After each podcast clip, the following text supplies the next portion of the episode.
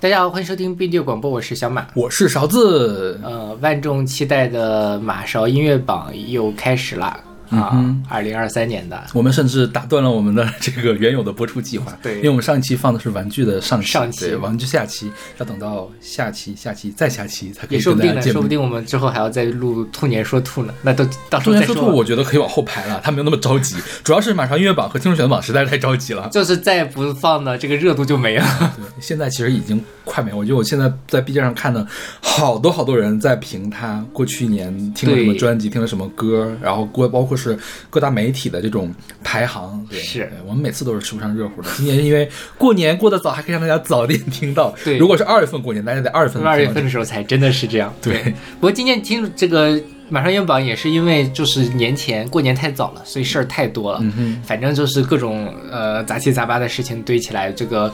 整个准备起来也会有一点仓促，是非常的嗯仓促，因为我往年的话是会用将近一周的时间来准备这个事情，但是我觉得我这次准备听众选择榜加马上音乐榜，就是除了我们前面技术的问题嗯之外啊，就是实际上去想怎么来说这个歌，怎么跟大家推荐这个歌的事情，我只花了不到一天的时间。对。不过我觉得，反正我们听众就是马上音乐榜的原则就是给大家推荐我们喜欢的嗯过去一年发行的好的专辑，所以大家照着我们这个歌单去听一听，也许有你自己喜欢的，也不一定要听我们两个在这里，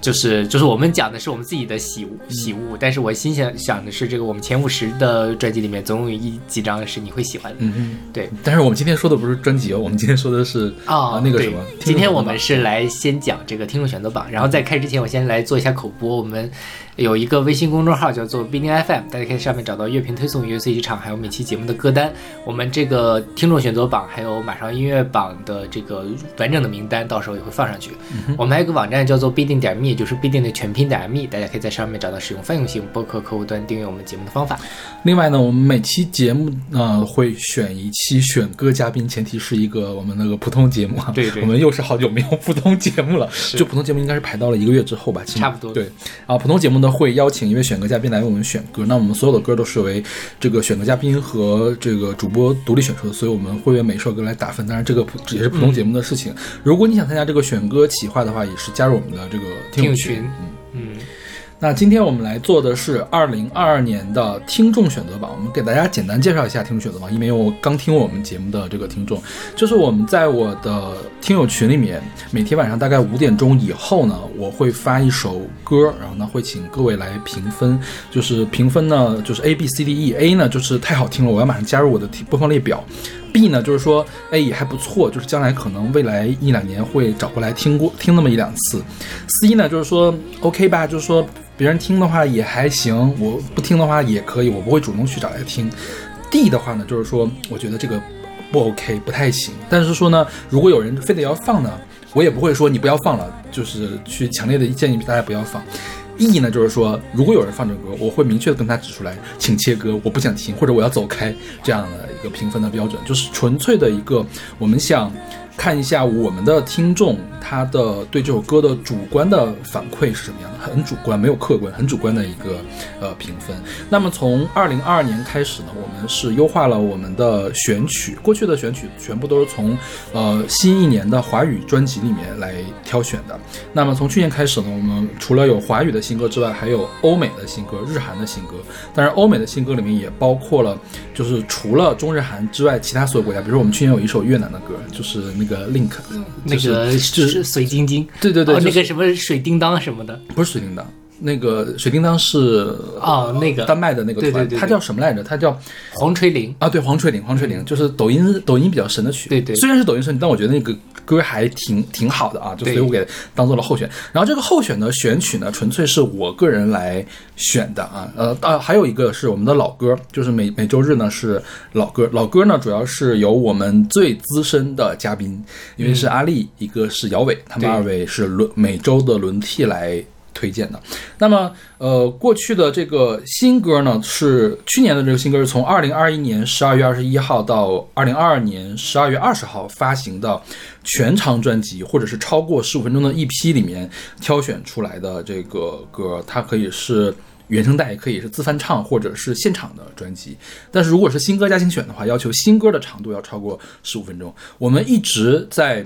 呃，就我们台有一个宗旨吧，就是说我们更看重专辑啊，当然单曲也很好，但是我们更看重专辑，所以我们在做一个单曲榜的时候，要给大家一个限定，它一定是要一本专辑里面收录的，像那种什么。呃，不点名了，就是有一些专门做那种 OST 单曲的那个，就是我们就不会选他的歌，所以你可能会。我大概想到你会说谁了，很多歌没有在。其实我一直在期待他出新专辑呢。嗯，我觉得他他坐拥那么多资源，他的专辑起码。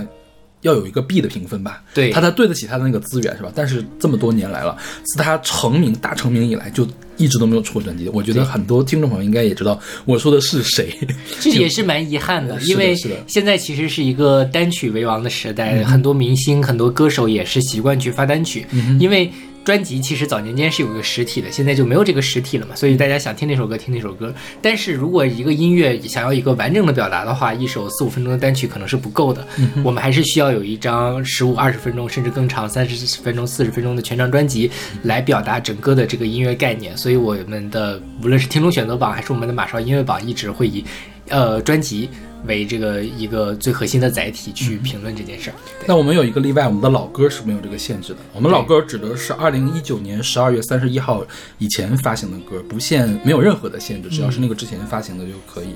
那么我们在去年呢，总共是给大家推荐了一百五十七首华语新歌，一百零四首欧美新歌，包括一首越南的新歌，然后还有五十二首呃日韩的新歌，还有五十二首老歌，一共有呃四十六位听友给出了四千六百。百八十八个评分啊，其实也没有多少，就是因为我们的台一直处于那种圈地自萌的这样的一个状态，我们只跟 我们朋友玩，感觉是吧？都是我们的朋友，对，嗯。然后其中呢，有四位朋友是每一首歌都给评分了，就三百六十五首歌都评分了，然后超过三百次的有七位朋友，那我非常感谢。过去的一年，大家对我们的这个支持，呃，我们最开始的这个初心做这个听众榜的初心，其实是因为我们两个要做马勺音乐榜，就是专辑的榜。那既然我们要听专辑，我们要听很多新歌，我就想怎么样让大家，我们的听友们也参与到这个听新歌的这个环环节里面来，因为很多人都在唱衰华语乐坛，甚至在唱衰整个乐坛，大家认为欧美也没有过去的好。那其实很多情况下是因为你没有去听新的歌。那么如果说你加入我们的这个听众选择榜的这个调查的计划的话呢，你每年的话起码能听呃三百多首的新歌吧。那老歌其实我们也是故意挑的那种，不会挑那种太犯规的歌。你像挑一些就是大黑单曲，我觉得有点太欺负人了。对对，都是稍微边缘化的一些的歌啊。那么今年我们也会继续的来。进行下去。那么今天我们给大家会放送十首歌，那有五首呢是华语的前五，还有呃欧美的前二，还有一首日本歌，一首韩国歌，还有一首老歌。嗯，就我们来汇报一下我们去年的一个状况。对。然后今天的第一首歌是来自戴佩妮的《闹剧》，是选自她二零二二年六月二十九号发行的专辑《被动的观众》。然后这首歌在听众选择榜的排名是第五名，然后整个的听众选择榜的年度排名是第九名。而且今年勺子老师还非常有心的把我们前几年的听众选择榜的，呃歌曲都拿了进来，然后用了一个更完善的归一化的方式，也就是说。有一个听众，如果是过去几年都给我们打分的话，那他这首歌的评分是基于他在过去几年的整个的一个平均分的基础上去上下浮动的。然后他在这个历史排名上是第二十四名。对，我我们一共有一千四百零六首歌。对，截止到这个我们的封榜那一天是二零二二年的一月十号晚上的二十四点。对对对，是。然后这张专辑也出现在了我们的这个年终榜里。他是在排名第二十一名，所以其实，在年终榜里面就很很遗憾，因为我们只介绍前二十名，所以那边没有他，这边就把他给补回来了。然后我的排名是第四十九名，少刀老师的排名是第四名。对，就是说一下我们这个听众选择榜，其实它浮动还蛮大的，就是根据你一个人打一首歌打分，可能会影响好多好多歌的排名，因为我们有一个怎么说呢，就是为了，因为我们毕竟样本少嘛，对对，需要排除掉这个误差这个算法，但是就会导致它浮动比较大，就是直到。我们最后一位听友打分之前，这个戴佩妮是没有进到我们华语前五的。OK，进入华语前五的是接下来我们会在听众选呃马上音乐榜介绍的一张专辑的歌。那刚好戴佩妮是第二十一，我当时就想我要跟小马商量一下，要不然我们不介绍那张专辑了，我们就把这个二十一给塞进去就算了，顺便讲一下。结果呢，这个评评分了之后，戴佩妮出来了，那首歌退出去了，就刚好呢，就是我们可以我们就可以按照我们听众选择榜和这个马上音乐榜的顺序来介绍。对对对，是的，嗯。这个歌是我去年特别喜欢，这张专辑是我特嗯去特别喜欢的一张专辑，因为我觉得啊，我对呃千禧年代出道的这些女歌手们，我觉得是有一个印象加分的、嗯啊，就是你我会。不由自主的将它跟现代的这些成人流行乐，或者是说主流流行乐，不一定是成人流行乐去做对比。嗯，我总是能在这些再次发专辑的人的专辑里面看到很多的真诚，比如说当年的呃梁静茹的那张专辑，小马也不是特别喜欢，是吧？嗯 是还有还有那个谁苏慧苏慧伦是吧？啊，对，就苏慧伦那张，我觉得你你我还蛮喜欢还可以，对，对就是还有戴佩妮，我觉得这几张华语的女歌手的专辑都是这几年，呃，比较同质化的，不叫同质化吧，比较相似的、嗯呃一个作品，就是说。这么多年了，戴佩妮还是戴佩妮的味道，就是对她的真诚还还在那里。是，而且她的创作能力还在，是因为戴佩妮是一个创作歌手，他。我听这张专辑的时候呢，我其实也不是说不喜欢，我也是排到了前五十的这个位置上。是我觉得他是我很熟悉的戴佩妮，嗯。就是无论是戴佩妮的唱腔，还是她的整个创作的一个呃旋律啊、歌词的走向，都是我很熟悉的，所以我我我肯定会喜欢这张专辑。事实上，这张专辑我也听了好多遍，但是呢，问题就是它也太太熟悉了，对，太熟悉了，所以让我觉得稍稍微缺了一点惊喜。嗯就像我在听戴佩妮的《佛跳墙》的时候，我觉得哇是有惊喜的。戴佩妮还有她摇滚的一面，嗯啊，当然她那个无论创作还是她的这个词曲旋律也是一脉相承，但她有一些新的元素。但这张专辑来说，对我来说新的元素稍微少了一点。嗯哼，嗯我觉得就是我啊，嗯我和小马听歌，我觉得大家需要摆正一点一个问题，就是说，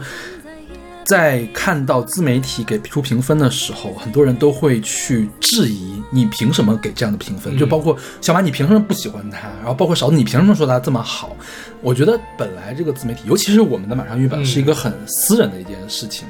就像我来说呢，我觉得我每年每年评分的时候，我看重点是不一样的。嗯我觉得过去几年里，起码有某一年，我特别看重它是否有创新。嗯，但是现在我总觉得，好像大家创新都是为了创新，为了创新而创新创新。一会儿我们再去点名批评下一张专辑的时候，嗯就为了创新而创新，反而导致你非常重要的东西失去了。然后你这个创新呢，虽然看起来是在创新，但是如果是为了创新而创新的话，那其实它并不是真正的创新。那我最近看到，就说如一个人转型转得很厉害，呃，花活玩得很花，我都会从后面反思一下，究竟是他的花活的这个新鲜度吸引到了我，还是说他的作品真正的吸引到我？嗯因为我现在回顾啊，就是我之前给过很高评分的专辑，比如说我第一年听鹿晗的。那张嗯 R&B 的专辑的时候，对我给了很高的评分。我觉得如果现在让我再去评的话，我不会给鹿晗那么高的评分，因为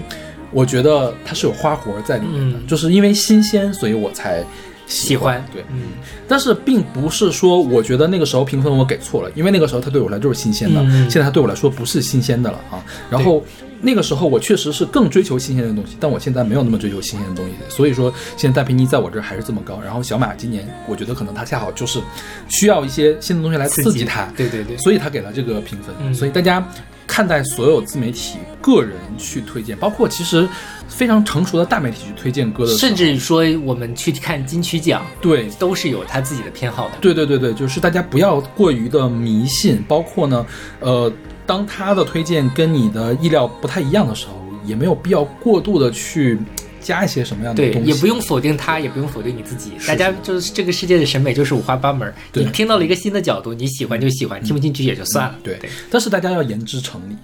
对对对对，你可以去尝试论证论证你自己，的观点。不要不要无脑输出，对。先先给大家 先做一下免责声明，是不是？我觉得我们第一首歌说的有点太多了，我们说一下这张专辑其他的歌吧。这张专辑我标出来了很多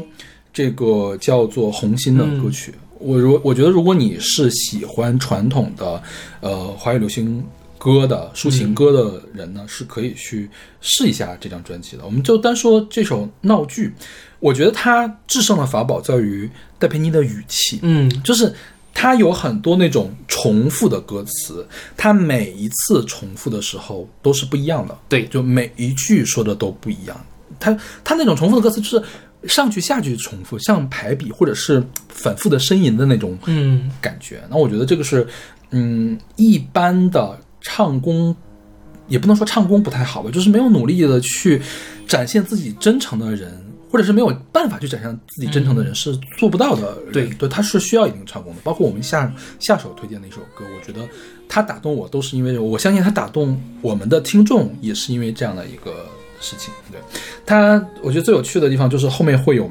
非常夸张的颤音。嗯嗯因为颤音是你说什么时候会有颤音？说话会有颤音，你要哭了的时候才有颤音，所以我能体会到在陪你唱首歌的时候要哭了，是啊，但这个哭又是很美的这种感觉。对。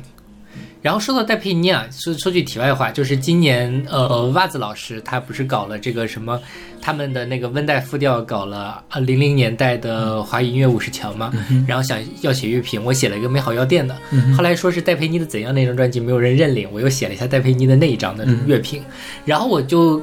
正好是我也听了完了这张专辑，我又回去重新听了一下怎样。我觉得戴佩妮是一个非常难得的、非常稳定的在。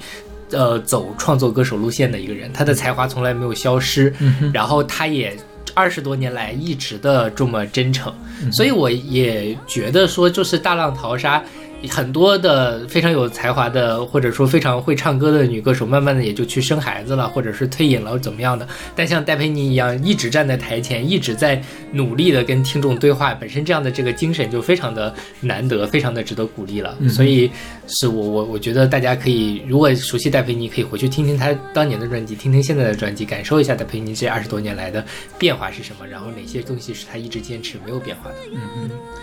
还有一个事情，就大家总有一个论点，叫做成人流行音乐的好旋律已经被写完了、嗯啊。我觉得确实是成人音乐越难越写，越难越来越难写出好的旋律，但并没有写完。我觉得这首歌，包括他的专辑，包括一会儿我们下一首歌，嗯都是一个例证吧。就起码。就像唐诗确实是写了很多，但是我们在宋朝还是能看到诗的，对对哪怕到了清朝还是有比较好的诗的啊，是的就是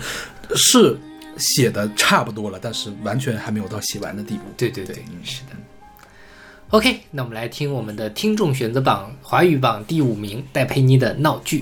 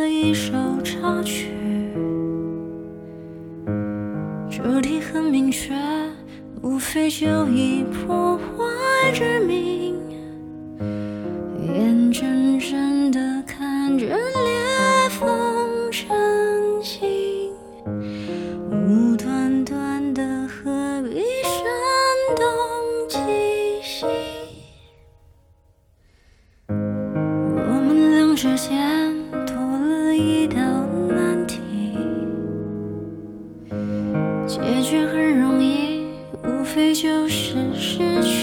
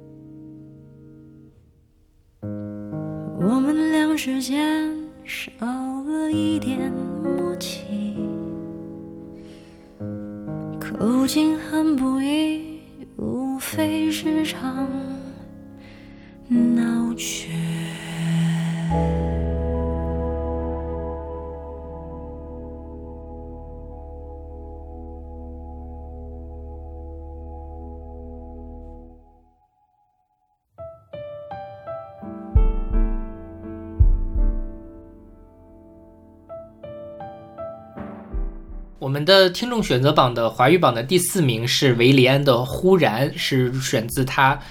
去年九月九号发行的专辑《明天再见》。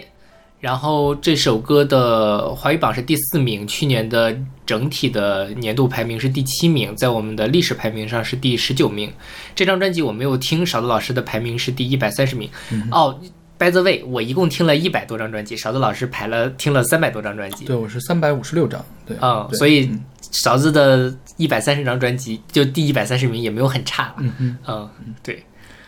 然后我当然我后来听了一下这张专辑，我觉得我听了我也不会很好。就我觉得这张专辑，嗯，我我忘了我给的是 A 还是 A 减还是 B 加了，嗯。就是可能是 A 减 B 加中间的那个位置，我给 B 加今年也是比较靠后了，其实、嗯。对，一百三十张已经排到一半的位置了，其实是对，呃，顺便说一句，在我们今年统计的年份里面，威廉还有一张英文专辑，嗯。叫做《I'm More Sober with I'm Drunk》啊，嗯。是一张比较差的专辑，就很白开水，嗯。就是你能想到的中文中国男歌手唱英文歌是唱的什么样子的那种嗯。状态，还是偏民谣的那种那种东西，对。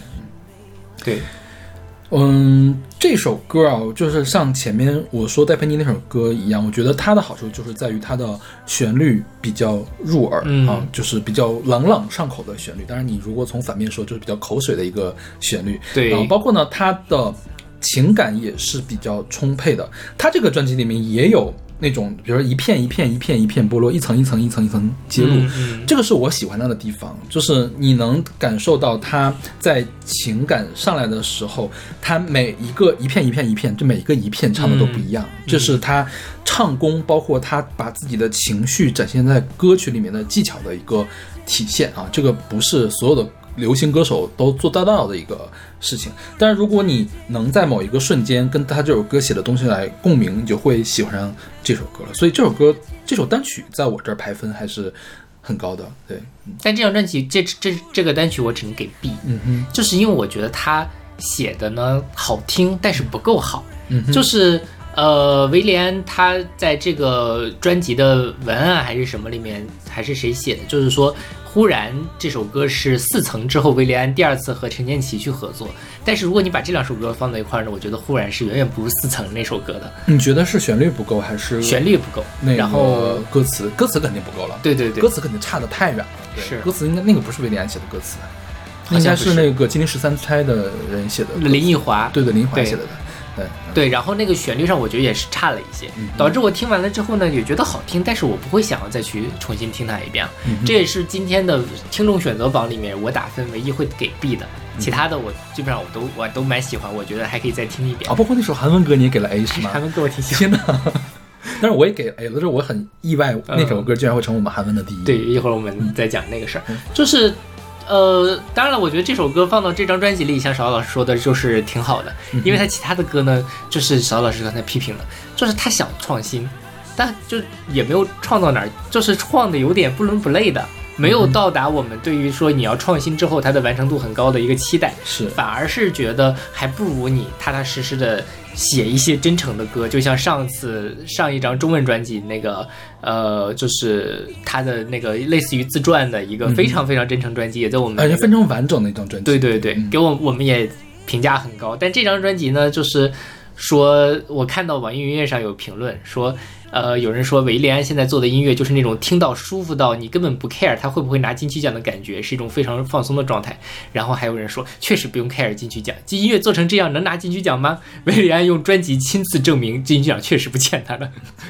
就是威廉的粉丝跟路人之间的对此我截然不同的我觉得也没有必要这么阴阳怪气了，就是也没有差到说这个金曲奖不欠的，金曲奖也没有多多好了，嗯也没有多高贵对对对，毕竟可以给彭佳慧那张专辑最佳女歌手。大龄女子对，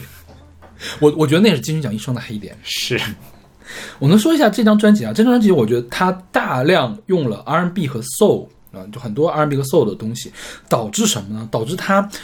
的真诚没有办法显出来了。嗯就一旦你的编曲很复杂，你想在这个编曲中显示、呃、那个繁复的编曲中显出你的真诚，你需要很高的功底。比如说你要是那个大嗓的那种。就是，或者是你对你的声音游刃有余的那种才可以，或者是你有很好的旋律去架着它啊。我觉得这个专辑就跟徐佳莹的《给》，嗯徐佳莹去年也发了一张专辑，就是褒贬不一嘛。对包括张文婷，就是飞儿乐队那个飞驰的张文婷、嗯是吧？对对飞的那张专辑，我也是，我同样的感觉就是，呃，你想做的太多，我大家能看到你的态度，能看到你在找自己的方向，但是好像找出来的结果并没有那么尽如人意啊。是的我觉得可能还有很多朋友意外，就包括听完马上音乐榜之后会说，为什么没有徐佳莹，为什么没有张文婷，嗯那么大的进步，为什么不选他们？就是确实是不喜欢。他他就是不一定是，他是有很大的变化，但未必是很大的往好了。往好了部分变化了，就是尤其徐佳莹那一张，我们这说顺便说一嘴，嗯我觉得他可能制作的稍微着急了一点。嗯，就你能能想到哪个地方可以让它变得更好一些。是对，嗯，包括韦礼安这张专辑也是有一些歌就是嗯让人觉得莫名其妙。对，对，所以这张专辑就是这张专辑也是所有华语专辑里面就是我挑不出来 cut 的一张专辑，啊就只有 cut 这首歌。OK，就其他的歌就是可以不听。嗯，对，但这首歌还是还是不错的啦，我相信大家会很喜欢。是是是，对 OK，那我们来听我们的华语榜的听众选择榜第四名，维迪安的《忽然》。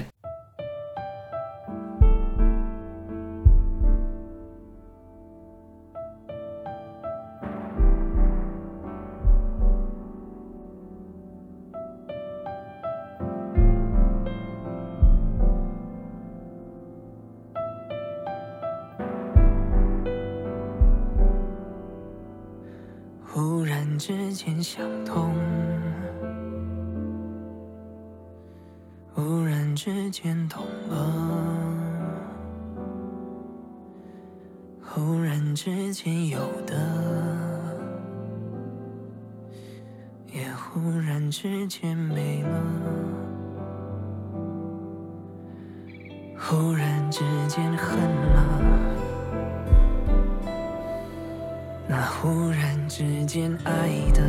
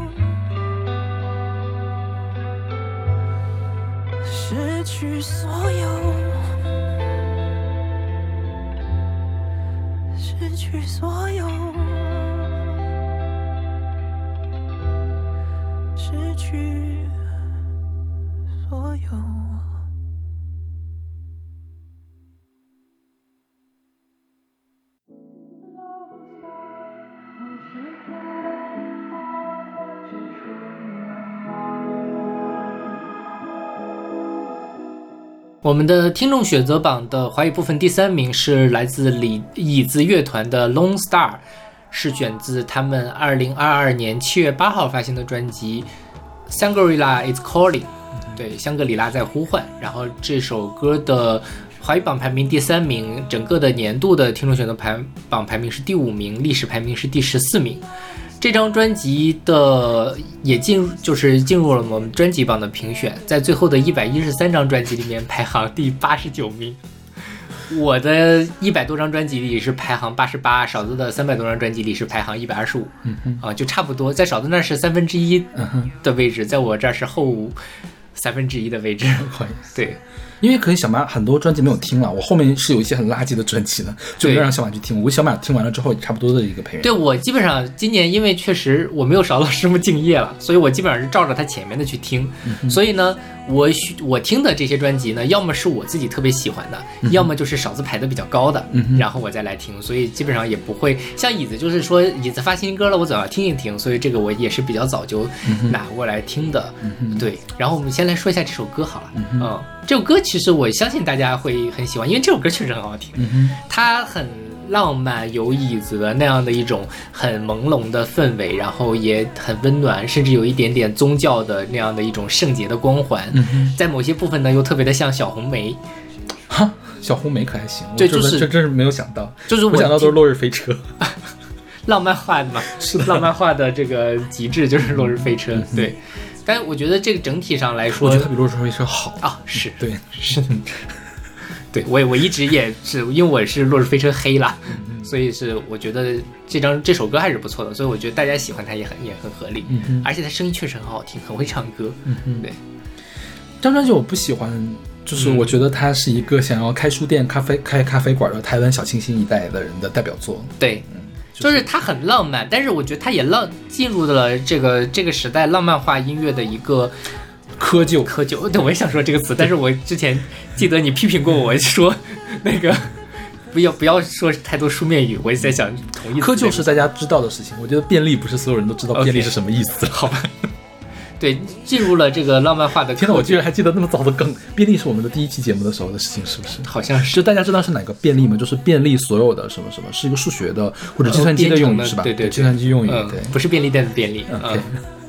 对，就是它浪漫，就这个时代有很多浪漫化的音乐，然后混响开的很大，也很好听，很优雅。但是呢，它特别容易假大空。嗯哼，就你听完了之后，你不知道他在说什么，他想告诉你什么，他想表达的东西是什么。嗯然后像这张专辑里面，像这首歌当然是很好听的，那另外一些歌呢，甚至听着有些同质化，嗯就是听完了之后像流水一样，我也不会记住它，嗯所以我的评价也没有很高。嗯。嗯对，就它是它是一个功能化的音乐，比如说你放到咖啡馆里面，或者是今天我下午看本书，然后呢我需要它稍微远一点点，然后放到这个歌也是 OK 的，跟朋友喝个下午茶，对对对。都是 OK 的啊，就是你不用去管它具体在唱什么，但是这个氛围就可以让你很愉悦，身心愉悦的这个状态。但是如果你真的是想把它当做一个严肃的音乐作品去欣赏的话，可能会稍微差那么一点点。对对，我觉得它比落落日飞车好的地方就是它的混响用的没有落日飞车那么大。是对，包括落日飞车，其实落日飞车第一章还蛮好的，我觉得他当时是走披头士那个路线，对对对那个还蛮好的。后来就是吃到了这个浪漫化的这个红利的感觉，就是对就是有点食髓知味了，是 是吧？就拔不出来了，就一直陷在那个做的越来越的更加的浪漫。椅子乐团也是，椅子乐团的第一张专辑叫啊，第二张专辑叫《Lovely Sunday》，对，那个是我们进了前乐福。利圣代，它里面有一首台语的这个手捧一杯酒，嗯嗯，那个歌它其实也挺也没有那么深刻啦，但是我觉得它跟一般浪漫画的歌是不一样的，所以我我觉得单凭那首歌可以让他的专辑往前提一个档次，但他现在这张专辑里面就没有那样的歌，就是包括他上一张叫《Real Love Is》，我觉得他跟上一张没有什么变化，对对对，是吧？上一张我们排名已经很靠后了，这一张只能更靠后。是的，是的，对。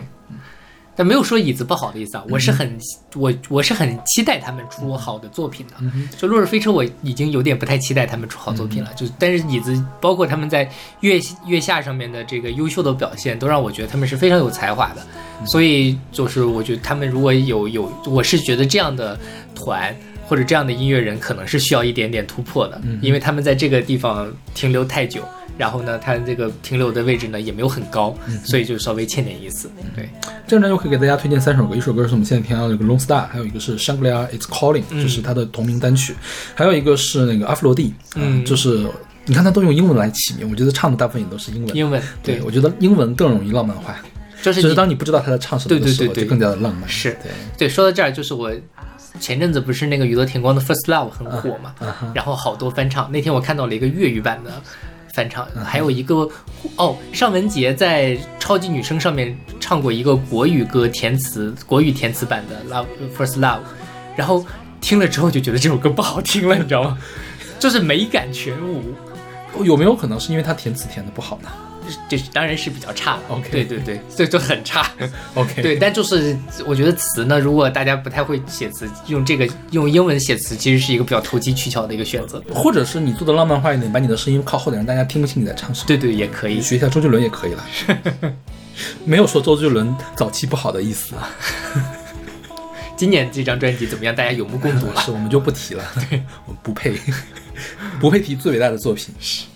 OK，那我们来听我们的华语榜的听众选择榜第三名，来自椅子乐团的《Lone Star》。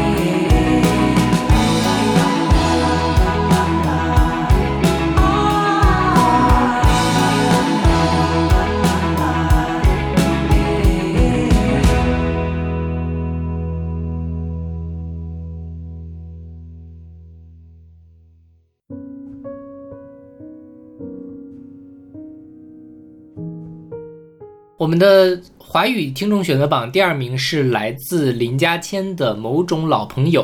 是出自他二零二二年一月二号发行的专辑，发行的一批叫做呃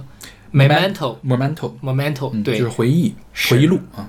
然后这首歌在华语榜上的排名是第二名，然后听众选择榜的整体年度排名是第四名，历史排名是第十名。这张专辑进入了我们的专辑榜的第四十一名，然后勺子老师是排名第十六，我在我的一百多张专辑里面排名第六十五。嗯哼，嗯，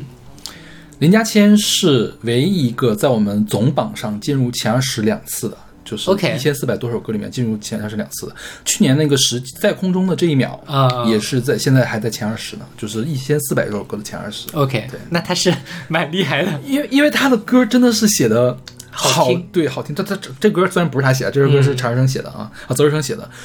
但是真的是好好听啊！包括在空中的这一秒，我最近听了好多遍在空中的这一秒，嗯我觉得它很适合睡觉的时候听。OK，就是包括你不知道该听什么的时候，呃，林家谦是属于那种要什么样的人呢？就是他的唱功没有那么好，嗯很多人在第一次听到《某种老朋友》这首歌的时候，因为他早早就做了一个单曲来发了，说要是给陈奕迅就好了。但后来我一想哈，呃陈奕迅当然他可以把这个唱的很有陈奕迅的味道，可能会使这个歌更加的升华一些。但是林家谦的版本也未必就不好，而且是非常好的，是另外一个角度的好。我觉得林林家谦是属于那种他听起来很邻家，嗯但是呢又没有那么大白嗓的感觉，对就是他是落地的，但是他又很。有一定的唱功在那里，但如果你要给陈奕迅来唱，陈奕迅，你我现在能脑补出来陈奕迅唱什么样子。我觉得陈奕迅肯定不会住在我们家当邻居，但林嘉欣可能就是我们家的邻居，是对，所以我觉得林嘉欣唱出来这首歌，让我觉得更感觉的更加的亲切。它才是一首凡人歌，是是我们凡人的生活会发生的故事。是的，是的，对。对，包括这张 EP 啊，我觉得上一张 EP 是叫 Seven，、七首歌，七个呃，然后呢，呃，每有七首，个首歌每个歌都是歌七个字，对对对，这首歌叫 Memento，就是回忆录嘛，所有的歌都跟回忆有关。啊嗯这个歌就是跟朋友之间的回忆，是不是？对他也未必是未必是朋友啦，可能是你早年间的恋人，也可能是你曾经很要好，但是后来慢慢疏远的老朋友的这样的感觉。对你会，发现林夕还是宝刀不老。是很会写歌，是对。嗯，然后这张这首歌是泽日生写的，泽日生写的曲，泽日生最著名的就是《富士山下》。然后呢，第一首歌《嘟嘟嘟》是卢广仲写的曲，啊哈，怪不得呢，看这个名字就像是卢广仲。对，然后其他的三首歌是这个林家谦自己写的。除了这首歌之外，还有一首歌也是在香港非常的火，就是编一个发明了 Uncle、这首歌好像是拿了某些排行榜的最后的年度大奖之类的。对我是觉得这张专辑都还挺好听的，嗯哼，但是呢，一方面它是张 EP，嗯哼，还它的概念呢又没有上次这个 Seven 那么的明确，我觉得它比上次要明确。上次的是形式化的。形式化的东西，这次它在实际上真的是在回忆不同的事情，那、嗯真的像一个回忆录一样讲各 OK 种各样的事情。嗯，然后另外就是说我这就是港乐啊、嗯。听多了呢就觉得同质化比较严重。嗯就像这首歌当然好听，但是它也没有说好听到那个程度让我愿意去反复聆听，甚至于会愿意把它给唱下来的那种感觉。就是呃，之前我跟阿里老师聊过，因为他是讲粤语的嘛，就是说有的时候你一句话写下来之后，你那个旋律旋律可能也就慢慢的就有一个大概的走向了，因为它是要以声填词的，以声这个对。然后那，在这种情况下呢，港乐的那个大概的 pattern 是比较像的，所以我我今年反而是听一些，比如说像什么树妮妮啊的那样的，就是呃电气化比较重的或者舞曲的这种比较重的，我会更喜欢一点。我觉得听了一点不一样的东西。但林家谦这张好则好矣，但是就是我觉得好像我听 Mirror 的歌啊，或者听谁的歌也就差不多是这个样子，所以没有给他一个特别好的评价。嗯就是因为我对旋律更敏感一些啊，我觉得他可能比我们听的其他的港乐的旋律写的更好一些。嗯对我，因为我对旋律，我觉得可能我在我这旋律区分度更大一些。是对，所以我觉得林家谦的旋律更能打动我一些，包括他的他的编曲其实没有那么传统的港乐。我总觉得传统的港乐会怎么样呢？它其实会加一些英国留下来的东西。嗯他这个歌还是比较收敛的，嗯，就是比较纯粹的这种感觉。是。对，嗯，但这个歌确实很好听了，就他那个副歌是真的很好听，就是很有点苦，嗯哼。太苦了，以至于让我觉得有点。其实我我觉得去年那张那首歌就是在空中的那一秒，嗯我觉得更好听。OK 但是今年的这首歌排的居然比它还要高，好，就是我跟我们听友的稍稍微有一点点，但但总之都是很好的这一部分了。对，OK，那我们来听我们的呃听众选择榜的华语榜的第二名，来自林家谦的《某种老朋友》。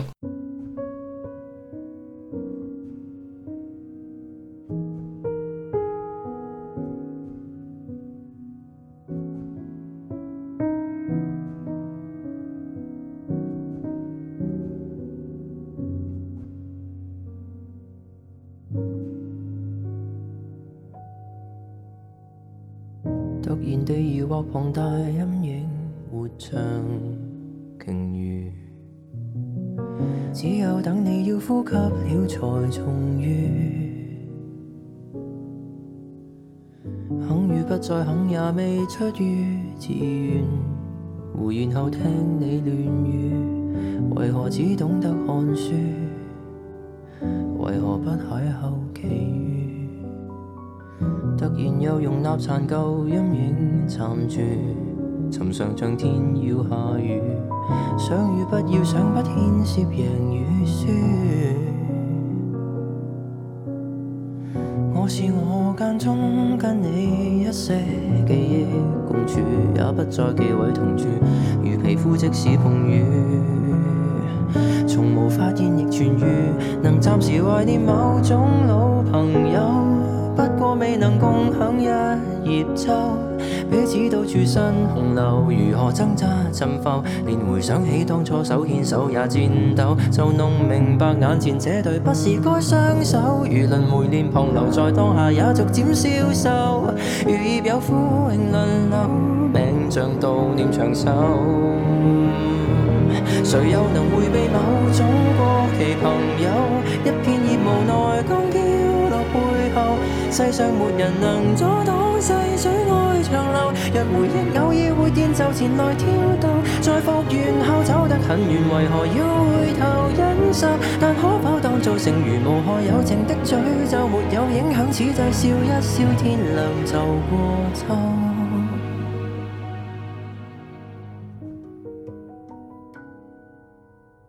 就原諒回味從淚水中滴流，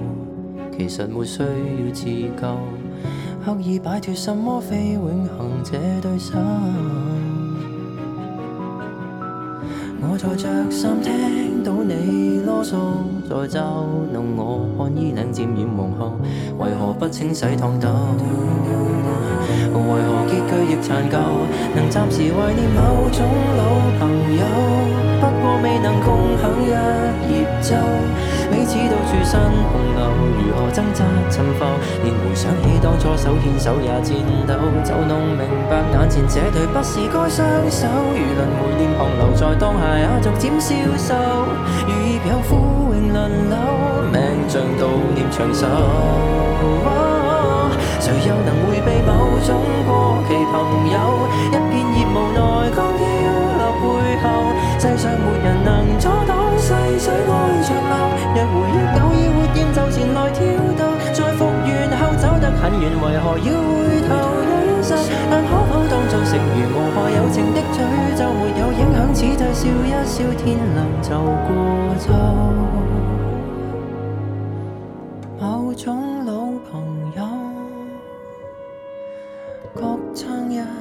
叶舟。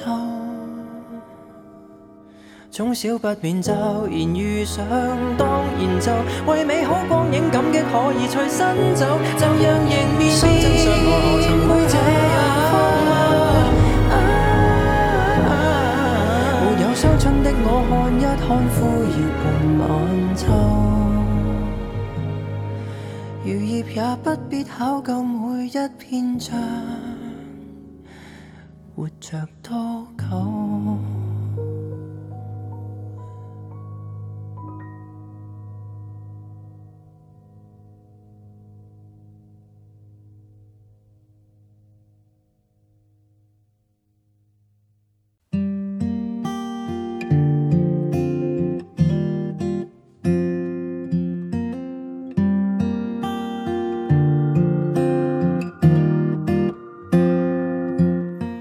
我们的华语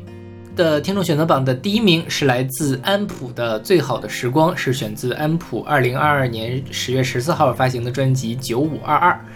这首歌在我们的今年的华语榜排名、年度排名和历史排名都是第一位。嗯然后就力压之前的所有的这个年度听众选择榜。我觉得可能跟我们就是给我们打分的人也有关系，因为前几年有几位朋友会比较热心的打分，最近可能比较忙，然后就没有打分了。之前的朋友是很敢打一的，对，最近打一的朋友越来越少。就是我真的是希望大家如果不喜欢，欢迎打 E，就是这样可以让我们的样本更加的均衡一些。就是你不喜欢这首歌，你要表现出来，对这样它才是一个真实的一个状态，是吧？要否则的话，就会评分会往上虚高，这样对老的歌其实也没有什么不公平，因为我们还是按照每个人的这个方差和平均分嗯去规规规划了一下的这个对对对结果，问题倒是不大。但安普这首歌最后能排到第一，是我意料之外，但是后来想想又是情理之中的一件事情，嗯就是意料之外是没有想到大家会喜欢张悬，嗯。情理之中是觉得这首歌确实是大家会喜欢的那种类型。对。对，嗯。而且我觉得我们台的粉丝可能这个张悬的，就是肯定大部分人会喜欢张悬。的，嗯哼，就是你放在这个市场上未必是这样，但是我觉得爱音乐，然后愿意去加入一个听友群，愿意参与参与这样打分的人，肯定在年年轻的时候会听过一阵子张悬。嗯哼，嗯，当然，其中可能有一部分是张悬的铁粉，嗯像我也是张悬的铁粉，所以这张专辑一开始发行的时候，我就很快拿过来听了。嗯，然后这张专辑在我们的一百一十三张的这个年终专辑榜的评选里是排名第六十六名，我的排名是第五十名，勺子的三百多张专辑里的排名是第一百二十七名。他们都堆到那块儿了，我们觉得是是是不是都一百二十多名？就是说你 你觉得他好也好，但他也没有那么好，嗯所以这就是排着排着呢，就他会把它往下排。对，可能就刚好我那个地方应该是 A 减和 B 加交界的那个地方。对对对，是。像这首歌呢，应该是这张专辑的一个先行曲，嗯哼，应该是比较早发的。我觉得就是张悬的调调，嗯哼，就是很舒服，然后很治愈，然后觉得好像他说了一些我不太懂的事情，但是好像我也都懂得了嗯哼，的这种感觉。这就是我之前听张悬的感觉。所以作为一个张悬的老粉，我会毫不犹豫的会拿出来这首歌，然后也会经常会去听它。我觉得这是他的水准之作。对。嗯但是这张专辑啊，叫叫九五二二，嗯。指的是从九五年到二二年，九五年的时候张悬十四岁，二二年的时候现在应该是四十多岁了，嗯就是四十岁的时候唱十四岁的歌是这样的一个概念。我觉得它本身就是一个粉丝向的作品，真的只有粉丝才会去听你十四岁的时候写的歌。其实作为我不是那么铁的粉，我更希望听一些四十岁的张悬在想什么。嗯，当你四十岁的时候去唱十四岁的歌吧，总觉得有一点点调性不符，而且有点端着的。你又不能像你十岁时候那么可爱，那么单纯，但是你。呃，你因为不能那么单纯，那么卖傻，所以说你体现不出来当时你最真实的那个状态，就体现不出来这首歌最好的状态。即便后面是黄小珍，即便后面是何心碎，即便后面是张悬，我觉得也没有那么 OK。所以我觉得他是好，但是没有好到那个地步，所以他是进不了我们的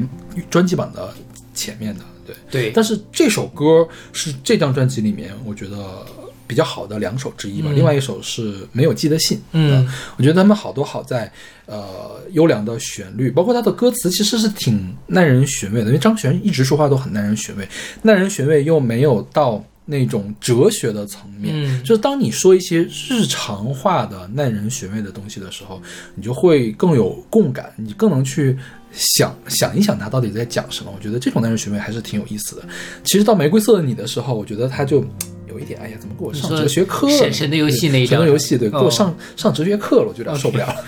对，年轻的时候你十四岁的小感触，我觉得是很可爱的。嗯对所以所以这张专辑，嗯，就是我更期待他的下一张。我也是，就是我觉得这张专辑呢，就是如果有一天未来有人要写张悬讲写焦安普的论文，这张专辑能讲的事情很多，因为你从这里面能够看到谁影响到了张悬。张悬在年轻的时候可以有很活泼跳动的东西，他可能也受到了很多王菲的影响，比如说他有一首叫什么《天高海阔》还是什么，那首歌我觉得就完全在模仿。呃，王菲在浮躁的时期的一些这个唱歌，包括她的写作的方式，其实也也是好听的啦。但是呢，就是说你你现在我们对于张悬的期待，其实张悬前几年也发了几首单曲嘛，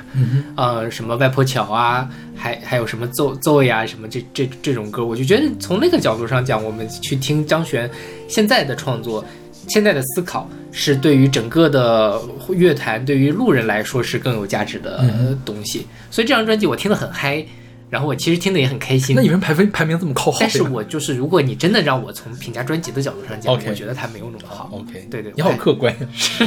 就是我我我我说一下，那那小马是比我客观的，我的所有排名都非常的主观。OK，就是我会看心情我会把它稍微往下拉一拉。但是整体上讲呢，你就是它，它就是一个一个的碎片，一个一个的拼图，让你去拼出十四岁的张悬，以及张悬在四十岁的时候可能想要表达的一些呃微妙的东西。但是它对我来说还是有点碎片了。你知道这张专辑我最喜欢的一首歌是什么？是什么？李小龙。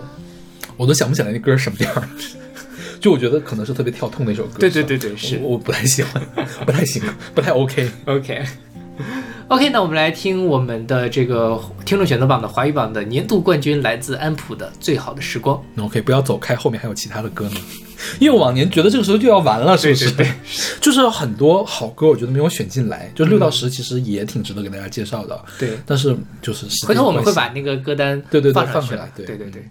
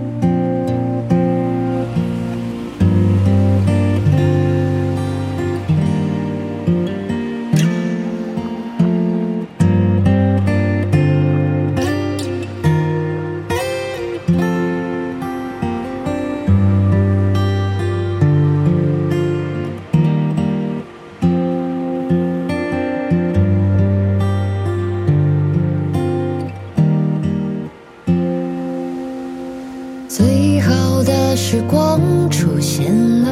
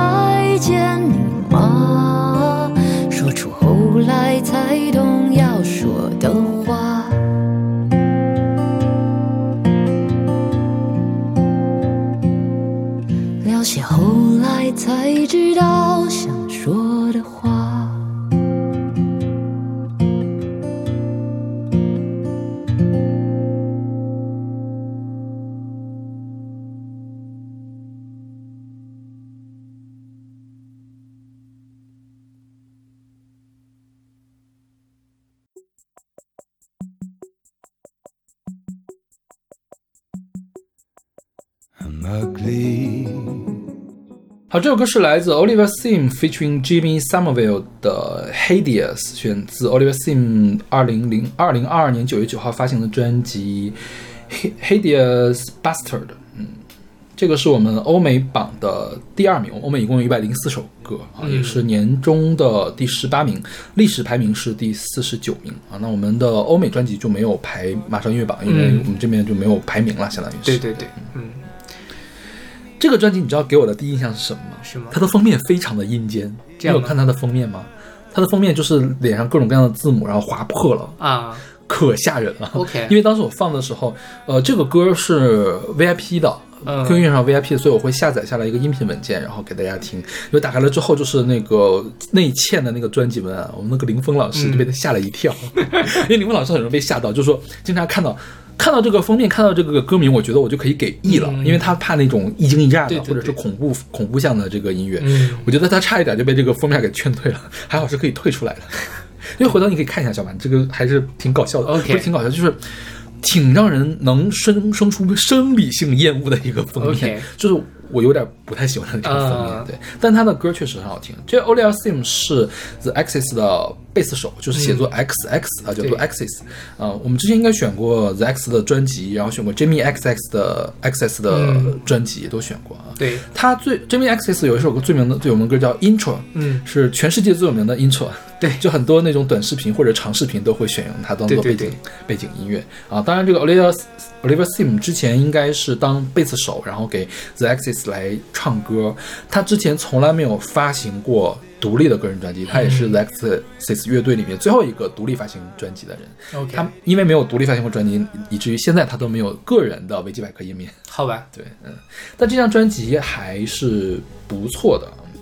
嗯，比如这首歌啊，这首歌叫做 He 呃 Hideous 啊，Hideous 应该是什么？是丑陋的意思，就是极度丑陋的意思。他是找来这个 Jimmy Somerville 跟他一块儿唱。Jimmy Somerville 唱的是什么呢？就是我们听到后面副歌桥段的部分有假声，那个假声就是 Jimmy Somerville 唱的。嗯那 Jimmy Somerville 是一个公开的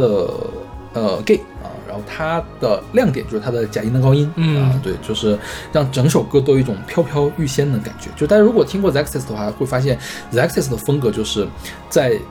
电子后面加点迷幻，所以我觉得这张专辑本身也带一点 Access 的。气质在里面，因为毕竟制作人就是 Jimmy Axis，、嗯就是还是他原来的乐队的人来给他制作。OK 但是呢，是他作为一个主脑，包括他创作，包括他演唱，包括他的演奏，都是嗯他自己来的。对，然后 The Axis 的制作呢，让这个专辑里面除了有这种迷幻的感觉，还有一点点这个律动的感觉，毕竟是电子乐队嘛，就是我觉得整张专辑都还蛮不错，大家可以去尝试一下，但是可以嗯听的时候不要看封面。OK。然后这首歌它实际上是在讲了这个 Olivia Sim 她十七岁的时候诊断她有 HIV 的一个情况，因为这种因为这个社会的对于 HIV 的污名化，包括一个人在得到了 H 得得上了 HIV 之后，他的这种羞耻感非常非常的严重，所以他会把认为自己非常的丑陋，所以就有了这样的一个感悟。当然，他最后的落点其实就是说，呃，我们需要去面对这样的一个东西。就像他他在那个访谈里面也说，其实事实上现在你携带了 HIV 之后，你依然可以活得很久，依然可以活得很健康。所以很多时候，我们的自卑、我们的丑陋，只是我们自己的心魔。如果你能够克服它的话，其实还是你的生活还是会比较美好的。对，就是你要面对它，然后你要去跟它共同相处，这样的一个概念。对，所以这首歌我这首歌我很喜欢，我觉得他这个情情感也很饱满，而且确实也很好听，他唱的也很好，就编的也很好。就在我看来，我是会毫不犹豫、毫不犹豫打 A 的一首歌。对。OK，那么这首来自 Olivia Sim featuring Jamie Somerville 的《Hideous》是我们听众选择榜欧美榜的第二名。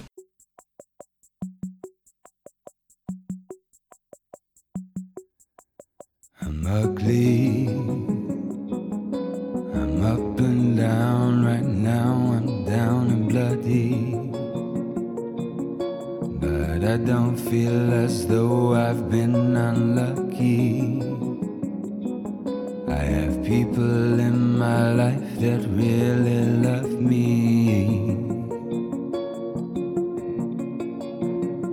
Caught my reflection in your eye. Now you've seen me from both sides. Am I hideous? My tears naturally dry on exposure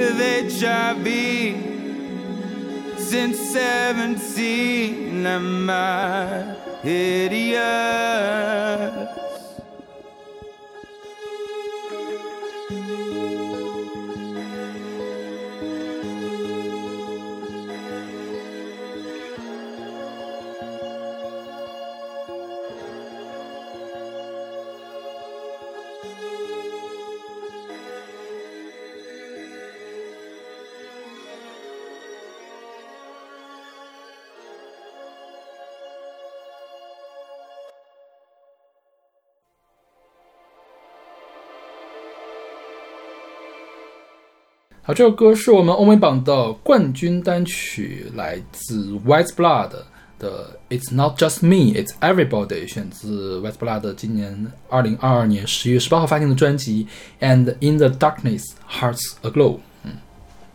然后这首歌在我们的年度排名是第十三，历史排名是第四十。嗯哼，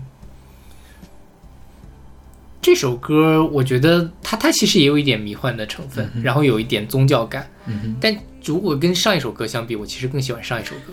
你知道我我有点理解为什么大家喜欢这首歌，嗯我也很喜欢这首歌，因为它特别像 Karen Carpenter。OK，很像卡朋特的东西，啊就是卡朋特如果还活着，就会唱这样的歌。我觉得没有哪一个路人可以拒绝卡朋特，是啊，是吧？对就是他是那种大家的最大公约数，对对，就是不会就不会有人讨厌，嗯大家只会喜欢，不会有人讨厌。我觉得可能让所有人来评比较麻烦的地方就是。总会有某一个风格，某个人会极度的讨厌，嗯。啊、所以就是这种最大公约数的歌会排到前面去。是的，像我们的一百零四首歌，我不知道小马有没有听过，就一些啊，就是有一些歌是很刺激、很激烈的啊，就是因为我我有一些个人的癖好，它它会排到前面去，但是我个人的癖好可能刚刚对上某些人的雷雷点，就会导致他排排名很靠后。所以我在想，那天我跟阿丽老师也在聊这件事儿，就因为他选的歌普遍排名都不是特别高所以什么时候我们选一个听众讨厌榜，听众讨厌榜可还行 就是年后有空的时候可以把我们的听众选择榜的倒数十名拿出来，因为。事实上，进了我们榜单的歌，肯定是少数老师觉得还不错的歌，是才会拿出来给大家听。但就这就像这些歌呢，就反映出来了大众审美和我们就是某一些私人化的审美的上面的一些区别。像往年那个加加条的那个也是，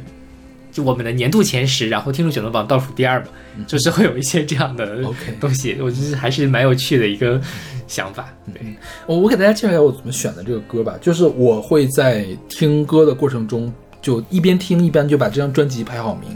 然后这张专辑排名越靠前，就会越优先选到我们的听众选择榜里面来。其实大家听到的都是我排名比较靠前的一些歌，有一些例外啊，比如说去年我选了徐熙娣，选了徐佳莹，选了詹文婷，因为我觉得这个歌虽然我没有那么喜欢，但我觉得有人会喜欢，所以我把它当做我们的候选，虽然他们并也没有排到前面去，包括徐熙娣那个首歌好像是排到了倒数第几。OK，但我觉得大家一定要听听小 S，所以我还是给大家放了一下。是的，小 S 那张专辑也是我的倒数，以至于我都没有听到，我都没有点开来听。就可以不听了。OK，就是我觉得应该也不是你喜欢的，哎，说不定哦，我觉得。你有空可以去尝试一下，我觉得他那种疯疯癫癫的状态比较适合。说不定是我喜欢是的，对我就喜欢一些疯疯癫癫的。嗯，对，这个 Wet Blood 是一个一九八八年出生的美国唱作人，他主要唱叫室内流行乐、软摇滚、迷幻民谣、噪音音乐，还有实验摇滚啊。所以他是虽然听起来有点像卡朋克，但他并不是唱成人流行的一个人，他是有很多实验的东西在里面的。那这张专辑呢？呃，在国外的媒体上面，就是乐评媒体上面排分也排名也很高。那个，Metacritic 就是综评啊，媒体综评是八十八分，满分一百嘛。嗯嗯，然后 Pitchfork 给了他 Best New Music，就是 Best Music 大概是每周评一个吧。嗯嗯，然后他们 Pitchfork 的年终专辑榜一共有五十名，他排到了第三十七。OK 啊然后 Spin 也是一个欧美的杂志吧，是给了年终的第一名，年终的冠军啊，嗯所以。国外的乐评人很喜欢这张专辑，嗯，包包括他的这首，我们现在听到《It's Not Me》，It It's Not Just Me, It's Everybody 这首歌呢，在 Pitchfork 上的年终榜是给了排到了第二十三名，嗯一百名里面排到了第二十三名。对，嗯，他的上一张专辑我也很喜欢，是二零一九年出的，叫《Titanic Rising》。当时二零一九年我们刚刚开始做听众选择榜，其实二零一九年虽然我们只给大家看了华语榜的部分，但是他的这张专辑里面的第一首歌我也是放到了每天的推荐里面。，OK，后来为什么没有放欧美的歌？是因为我那时候听欧美听的太慢了，嗯就是有点跟攻攻上了。攻不上之后，我们干脆年终就没怎么给大家来听这个欧美的。其实早年间也给大家听过这张专辑里面的歌，OK，对，嗯也是很像卡朋特，对。但是今年这张专辑我还没有来得及听，嗯就到年终了。哎呦，实在是太多需要听的东西了。对对对，包括而且欧美专辑听起来比中文专辑听起来要费劲很多。就是中文专辑你是可以当做背景去听的。然后呢，他如果能把你拽出来，说明他会比较好，比较好选。欧美专辑没有办法做到这一点，是因为我觉得啊，凡是我选的欧美专辑，它的整体水平，就从音乐上来讲，整体水平是比华语歌要高的啊。嗯就是他们都挺好的，你怎么去分辨谁谁更好，谁更不好？就让我很困扰，你知道吗？就导致我要花更多的时间去听欧美专辑。嗯、因为大家如果有印象的话，我去年一共是听了六百多张华语专辑，嗯今年呢我只听了三百多张，剩余那三百多张是给匀给了欧美、日韩啊，当然可能总数会比去年要少，就是因为欧美和日韩的歌没有那么容易的去消化。啊对对，所以你知道后来这首这张专辑我没有听，但是我还是把它当做了我们的一个候选，果然大家也很喜欢。对，然后这首歌它叫 It's Not Just Me, It's Everybody，就是说这不是这不仅仅是我，这是所有人，或者说这不仅仅是我的事儿，这是所有人的事儿。他说这首歌是一首佛教颂歌，是啊，讲对，就是 Buddhist 他的那个佛教 OK 然后是沉浸在众生的相互联系中，以及我们社会结构的破裂之中。大家稍微看一下歌词，其实也能知道，他其实就在讲说这个世界上有很多人在受苦，然后这些受苦呢，并不仅仅是他们的事情，我自己的生活也不是仅仅只是我的生活，我们是彼此相连的。这个世界上发生的事都是 everybody 的事儿，所以它是个大爱的一个角度，也契合了，因为去年发生了很多事儿，最。对于整个世界来说，最重要的应该是乌克兰战争。嗯哼，它其实也让很多人进入到水深火热中，也是这个世界上的的这个发达地区的很久没有发生重大规模的这个战争的事件了。然后，所以在这样的一个背景下，我相信西方的乐评人们一定会在文本上也会给这个。这张专辑或这首歌一个更高的一个评价，因为它其实是切到了我们现在这个时代最重要的，就是这个时代在一步一步的进入到破裂和这个呃破碎的阶段。那我们需要的是去关怀别人，然后让我们重新成为一个整体。所以这歌如果从文本上，大家也可以自己去好好去这个体体体验一下。对，但我觉得它好的地方就是，他虽然在唱大爱，嗯但给我的听感却是一个非常私人化的感觉，感觉他在唱自己的事情，对，而且是用那种慵懒的、孤独的这种音色去给大家唱，就更容易去引发人的共鸣。对对对，不是说我们就是这个 Are the World 的那种对对对对。大歌，或者说就是慷慨激昂的那种感觉，为完了维达那种的东西，对，就还确实蛮好的，我也挺喜欢这首歌。的。嗯。OK，那我们来听这首来自 White Blood 的《It's Not Just Me, It's Everybody》，是我们欧美榜的冠军单曲。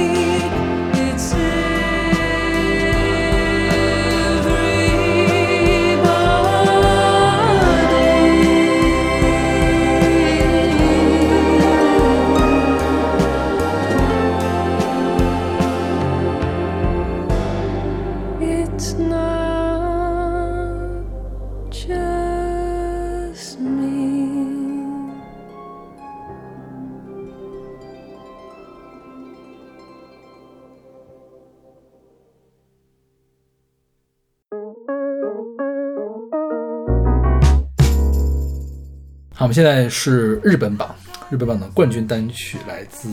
Ballet Stocks 的 Over Now，选自他们二零零二年一月六号发行的 EP Tadpool 啊，这个是日本榜的冠军，然后年度呢是排名第二啊，历史排名是第二，这是我没有想到的。就是 我觉得这个歌也是那种不太容易挑出错的歌，对，嗯，是吧？是好听的，我很喜欢。嗯就是因为我我很喜欢听一些少，年音，对对对，他这个算少年音吗？勉强勉强可还行不。太算，其实。那我真是，我觉得就是你对少年音的区分度，就跟我对旋律的区分度一样我没有办法区分少年音和少年音了。是，但就有一点点了。其实我觉得它更像新演员，庆音乐不算少年音吗？新演员我觉得不算。是因为他本身不是少年是吗？嗯，也不是啦，因为其实我有一些少年乐队的年龄跟新演员差不多大。OK，呃，新演员他其实音乐元素会更复杂一些，然后它里面会有就是钢琴的，然后还有一点点这个类似于爵士啊什么的一个编曲，然后混杂在一块儿，整个听感会非常的丰富，但是它又不会让你觉得特别的累，整体听起来是非常轻盈的，然后呃是是非常听着很舒服，包括像这首歌里面它的那个贝斯，特别的好听，我我我我也是一下就被它抓住了，所以我自己很喜欢这首歌，但我没想到大家都这么喜欢这首歌，嗯像这个 Bell Belly Stocks 啊，是一个东京的二人乐队，它主唱叫 phủ 木原空，还有一个弹钢琴的啊，叫菊池刚啊。我觉得他们的特点就是，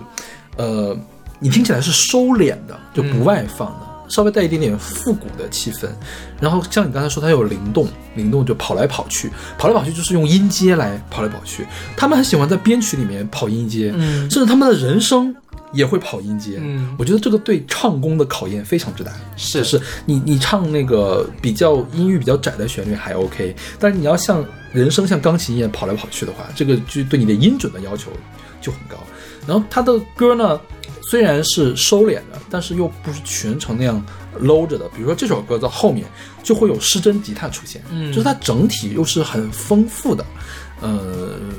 呃，但是整体还维持一种比较 chill、比较放松的一个感觉。对对，即便它后面有密集的这种音阶跑动，有密集的失真吉他，但是还是让你放松下来的，就很舒服。对对，嗯，所以我觉得这个也是最大公约数。是的，对。然后你说的这个主唱的唱功很好嘛，嗯这主唱还是个导演，啊，说这个乐队是因为二零一九年的某一个电影的现场表演成立的乐队，OK，所以并不是一个。他的第一职业应该是个导演，第二职业才是一个乐队主唱，所以我觉得还挺挺厉害的。嗯哼。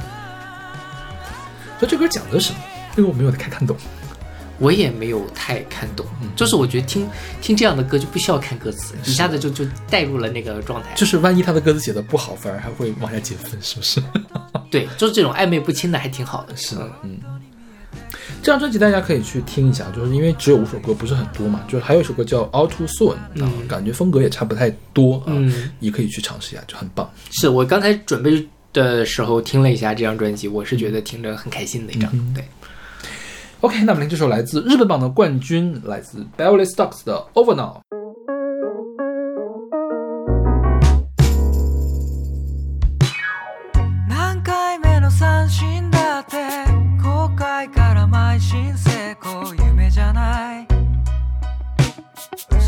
嘘じゃない。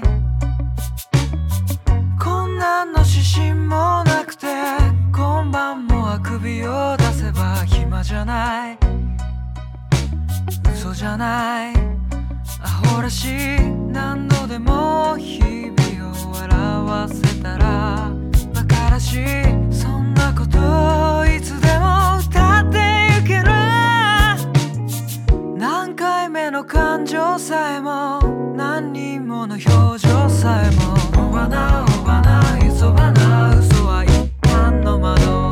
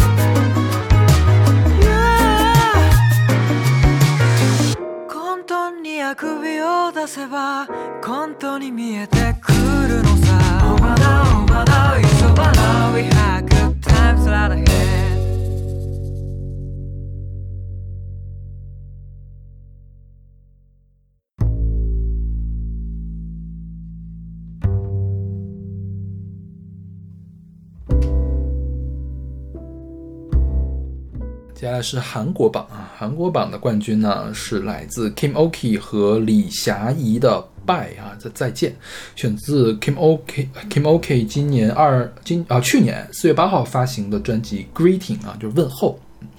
这个呢是韩国版的第一啊，年度排第三十六，嗯可见大家有多么不喜欢韩文歌。然后历史排名是一百零二啊，也有可能大家不是不喜欢韩文歌，是我没有找到大家喜欢的韩文歌，对，甚至我觉得我没有找到我喜欢的韩文歌，我觉得也是。因为韩歌比较难找。韩文歌对，一方面是韩文歌比较难找，你看日文歌呢，我觉得有个好处就是那些歌手的名啊，你看日看汉字也能看个大概。嗯，然后本身日本文化对我们的这个影响也还是稍微大一些。我们流行文化，比如说勺子喜欢看动漫啊，或者说比如说像我喜欢看一些日本的电视剧之类的，多多少少能接触到一些。韩文歌就韩国的这个就少一些，而且另外一方面就是韩国的主流乐团呢，长期被这种大嗓的电视剧片尾曲的主题歌和女团或男团、女团所战局。但是呢，这些不是我我们俩的菜。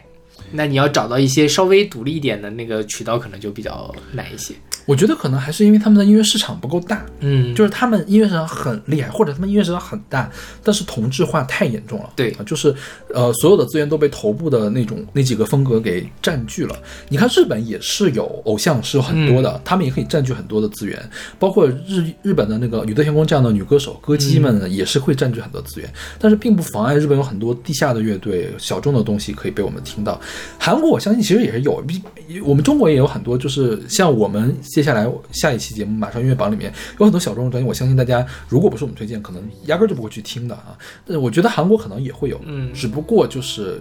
渠道比较少，再就是我入韩国的门儿入的比较晚。嗯说实话，我认真的听韩文专辑是从二零二二年开始的。我之前几乎没有完整的去听过任何一张韩文的专辑。嗯啊，对，我觉得还是有一些新的发现。比如说这张专辑是我比较喜欢的一张专辑，像这个 Kim Oki 嘛，是一个爵士音乐人，是萨克斯风的。演奏家，嗯这张专辑就找来了一些呃男歌手、女歌手啊，跟他一块儿来呃为他演唱，然后其他也有一些纯器乐的这个作品，呃，整体来说呢，就是他肯定不会在市场上大热，啊，但是会让你听的还挺开心的。对它里面的东西很复杂啊，像这首歌是一首充满忧伤的慢节奏爵士曲，它真的好忧伤啊！是你你能体会到里面那个忧伤的感觉吗？，对，呃，包括这个歌词，我觉得也是好丧。对，呃，我去查了一下这个李霞怡，李霞怡其实也是一个偶像出身，嗯呃但是现在好像在专攻 R&B 和爵士，所以会被这种呃比较先锋的音乐人请过来来来配唱。嗯，说实话，我很震惊，这首歌居然会成为我们的韩版韩版第一。我也很震惊。对，然后我们去年有好多韩文的女团的歌是排在比较垫底的位置。OK，这大家好不喜欢韩国的女团，其实我觉得韩国女团还 OK 啊，起码比国国内的这些偶像很多音乐水平水准要高很多的。对，但女团这个东西啊，就是第一，女团就并不以音乐作为它的第一的卖点；第二，就是说女团的歌呢，喜欢的人特别的喜欢我。觉得韩国的女团是以音乐作为卖点的，OK，他们真的很看重自己的音乐好不好、啊。大家包括在听的时候也会去评判你的女团的音乐好不好。我觉得跟日本的女团不一样，嗯，日本女团是要可爱是要成长，我觉得韩国女团哦，我是是拿中国的女团作为对标。OK，那中国女团就不要去对标，对 标不上的。是你看混不下来了才回国内嘛。那倒也是，对。另外就是说，女团这种风格呢，就是喜欢的人特别喜欢，不喜欢的人呢，就是路人可能就不太能听得进去。比如说，我前阵子刚看了二零二二年的日本的红白歌会，然后就是因为韩流入侵嘛，所以日本也有请了大量的韩国女团，比如 Twice，然后还有他们本地出的这种韩风女团，就是日本的这种幺零幺系的选秀出来的男团女团的这个东西，就是这个呃弹幕上都是骂的，就说啊唱的太差了。但一方面是因为这个日圈儿就是日就是追日本娱乐跟追是韩国娱乐中国人，中国的日粉和中国的韩粉，对本来就不是一势如水火对对对，但另外一方面呢，确实你听多了呢，你会觉得，因为我也不不怎么追这个偶像的嘛，我会觉得是有一点雷同的，就因为跟红白歌会其他那些这个呃。创作歌手或者说这种大嗓歌手来说，他们的那个东西都差一点。当然，他的舞台确实是赏心悦目的。嗯，嗯我觉得他们现在韩团的音乐也算是可圈可点吧。嗯我觉得在流行这个范畴内，他们是把流行玩到了极致，是就是各种各样的元素进去。比如说去年啊，我觉得有一个风潮，就大家都喜欢往里面加世界风，嗯就是加点什么印度的呀、嗯巴基斯坦呀这种这种，我也不知道是什么地方，中东啊这样的东西加进去。我觉得跟其实跟美国的现在 Billboard 上那些前面那一批是有一点点相似的东西的。就是如果你把它填成了英文的词，我觉得就可以去美国去发表。对，啊，就是他们在流行工业上来说还是很靠前的，但是可能因为我们台的调性本身不是这样的一个调性，就是你搞一些美国的流行工业的东西也是排不到前面去的。是对，但是我觉得他们的水准是有的。对我觉得水准应该可以吊打很多国内的这个选秀的这个的，但是国内其实有一些女团，就头部的女团的头部作品还是 OK 的啦，啊，也没有那么差。对你说到流行工业，那全世界席卷全世界的 BTS 就是韩国的流行工业的巅峰产物，对吧？所有人都在听。我前阵子翻了 Spotify 的这个什么各个国家地区的年终榜单，很多 BTS 都排在非常的前面的位置。对，你知道为什么我对韩国的音乐突然改发生了改观嘛？就是去年的一月份的时候，我应该是听了一个开普勒，嗯他们的一批啊，当然那首歌最后在我们年终榜上也排了倒数第十去了 OK 或者倒数二十之内，反正很差很差的一排名。这个是出乎我的意料，因为我觉得我还蛮喜欢那首歌的，就是。让我眼前一亮，因为其实我之前一直对女团有错误的印象，我我我对女团印象都是 A K B，嗯这 A K B 真的是有点太差了，嗯啊，但是韩国的女团跟 A P，呃，高级很多，那是对，嗯，就大家可以把，就是如果如果可能的话，可以多去涉猎一下这个东西，看一下自己会不会喜欢。我之前我觉得我之前是不知道受什么人的影响，我一直对韩国的音乐有点抵触，嗯就不想去往里面迈一步去看一看，就压根儿就没有。迈开这一步，嗯但是如果有一天突然迈开这一步，我发现还是挺丰富的一个东西的啊。今年我是找了两个就是很喜欢 J-pop、很喜欢 K-pop 的同朋友，我们拉了一个三个人的小群。要就当我没有时间去找歌的时候，我要让他们帮我找个，帮我推荐歌，最近有什么好歌可以听一听？我会发现就是，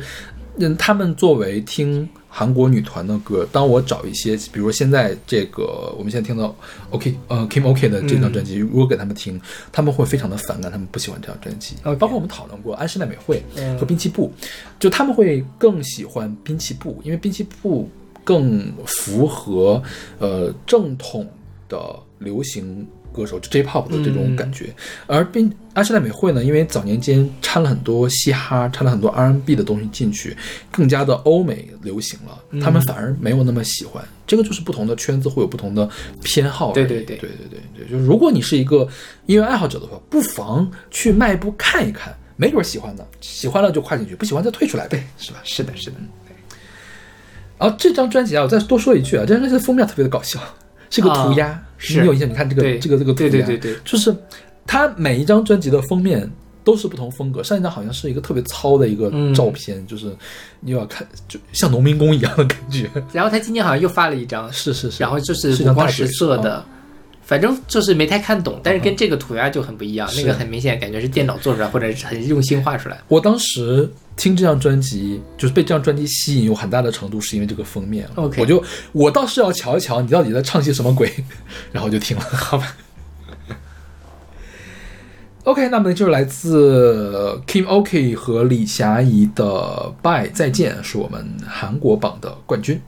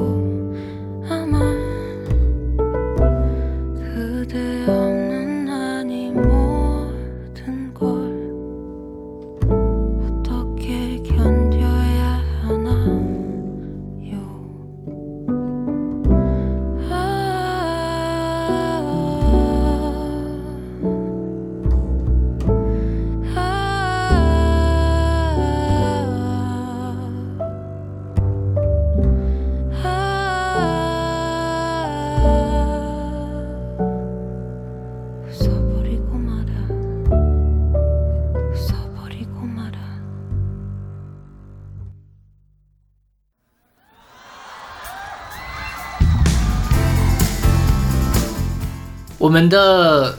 呃老歌榜的冠军是来自伍佰和杨乃文的《最初的地方》，是选自伍佰二零二二年十二月十三号发行的专辑《冬之火九重天》演唱会特选录音专辑。嗯哼，这首歌在年度排名和我们今年的听众选择榜的年度排名和历史排名上都是排名第三。嗯哼，嗯，这是这首歌应该是姚伟老师选的，是吧？对。对，就是我觉得也不意外了。我想这首歌是大家都会喜欢的，确实好听。嗯，对这个歌啊，我之前没有听过，我非常意外，我之前没有听过这首歌。我也没听过。这个歌是刘若英原唱的。OK，我特意去找来了刘若英的那个专辑，因为我觉得我刘若英的歌都听过，嗯我应该下载了她的全集，应该是都过过一遍的。果然是没有印象 OK 就是实在唱的有一点点不好。悄悄说，因为我有很我有一个很喜欢刘若英的朋友不要让他听到，就是可怎么可以软塌塌到那个地步呢？嗯，这首歌是伍佰写的，是吧对，然后给伍佰回来一唱就很合理。包括为什么当时杨乃文的专辑没有收这首歌呢？我觉得他太适合杨乃文去唱了。是对，伍佰跟杨乃文的调性本身就很搭，我觉得伍佰的歌就是有一点硬硬的，然后那种就是，但又有里面的情感又很丰富。杨乃文就是很适合唱这种外表很坚硬，内心又有一点他自己的呃小心思的这样的歌曲。嗯对，我们最后说一下我们的老歌榜为什么要做这个老歌榜吧。就我去年想了一下，我们听歌毕竟不能只听新歌，我们还是要从过去去挖一些东西回来，因为可能过去的这些歌是一个更大的一个资源，对但是我们又没有那么大的精力，呃而且你听老歌本身又是非常庞大的一个海洋，你要去找。是对，对所以我最后就决定是随机来挑选，所以不限任何的限制。所以去年我们还选过什么六十年代的瑞典歌，嗯就是就是姚伟选的。嗯然后这个去年阿丽老师应该是照着 Retail Music 上面来听电子专辑，所以他选了好多呃电子经典的电子唱片，对包括他什么六十年代那个后朋克那张嗯唱片、嗯是吧？对就是他第一次他选的第一首歌，我当时我都惊了，我说这得评分得多低。啊，确实挺低的，是吧？是的，就我就是他，他真的是不是大多数人可以接受的东西。但是我觉得啊，我们作为一个呃音乐广播啊，包括我们的听友群，就是多少是。喜欢我们或者喜欢音乐才加了这个听友群，我觉得大家的接受程度还是有的。就起码还是那句话，我们需要给大家卖出去的一个机会。既然嗯大家可能平时想不起来卖，那么就画个圈儿放那儿，你卖一下看看嘛，就没准儿喜欢呢。那当时我说我不太喜欢那首后朋的歌嘛，姚伟就说：“哎，这个挺好的呀，他还挺喜欢的。”他后来从德国回来还买了一张那个专辑，嗯嗯那个黑胶给了那给了阿丽嘛。对对对姚伟说非常喜欢那一张，就是其实说实话，我现在也不是很喜欢那首歌。就是阿丽老师选的歌都会更偏一些。对对对对，我当时跟阿丽也说了，说我们不要选太 hate 的的歌比如我们选一个什么孙燕姿的歌，就是欺负人，你知道吗？就是我们并不是想要比谁谁对对对。歌评分更高对了，，就是你想给大家推什么样的歌？对，对，我跟姚伟的歌是这样，因为我们现在之前一直在做听周记，嗯。就是每每周推荐二十首歌，我选十首，他选十首嘛，我会从他选的那十首里面挑一首符合我们发行年份的歌，嗯当做这个我们听众选择榜周末的榜。当然，我在选的时候会考虑它是不是很悦耳，或者是不是我很想推荐给大家。嗯如果不是，如果没有我那种特别想推荐给大家的歌，我就会挑一首最悦耳的来给大家听啊，就还是想给大家。这样尽可能的让大家还是处于一个舒适的一个状态。让大家喜喜欢，慢慢的进入到更多的场域。对对，对但我觉得阿丽阿丽的那个思路也是很对，他是从经典的部分来给大家去推荐，所以大家如果有兴趣的话，真的也可以多关注一下我们那个老歌榜，因为老歌放在周日，这 周日经常就没有人听。对周日大家都忙这忙那的，对对，大家都忙着现充。哎呀，那我们今年的这个听众选择榜就给大家介绍完了。嗯那我们呃，二零二三年的听众选择榜应该已经开始了一段时间了啊，我放节目的时候应该已经挺晚了，是吧？对对。如果大家感兴趣的话，欢迎加入听友群。加入听友群的方式就是找到我们微信公众号后面每期推送里面，然后加入加勺子老师的个人微信，嗯哼，跟他说加听友群就可以拉进来了。希望大家一块儿来参与这个呃好玩的项目。对，勺子这是老师辛苦这个是我们共同努力的结果，就是每一位参与评分听友共同打造出来一个听众选择榜。对对对，是也再次感谢大家的评分。是嗯，OK，那我们下期为大家放送的就是我们的马少音乐榜，我们下期再见。下期再见。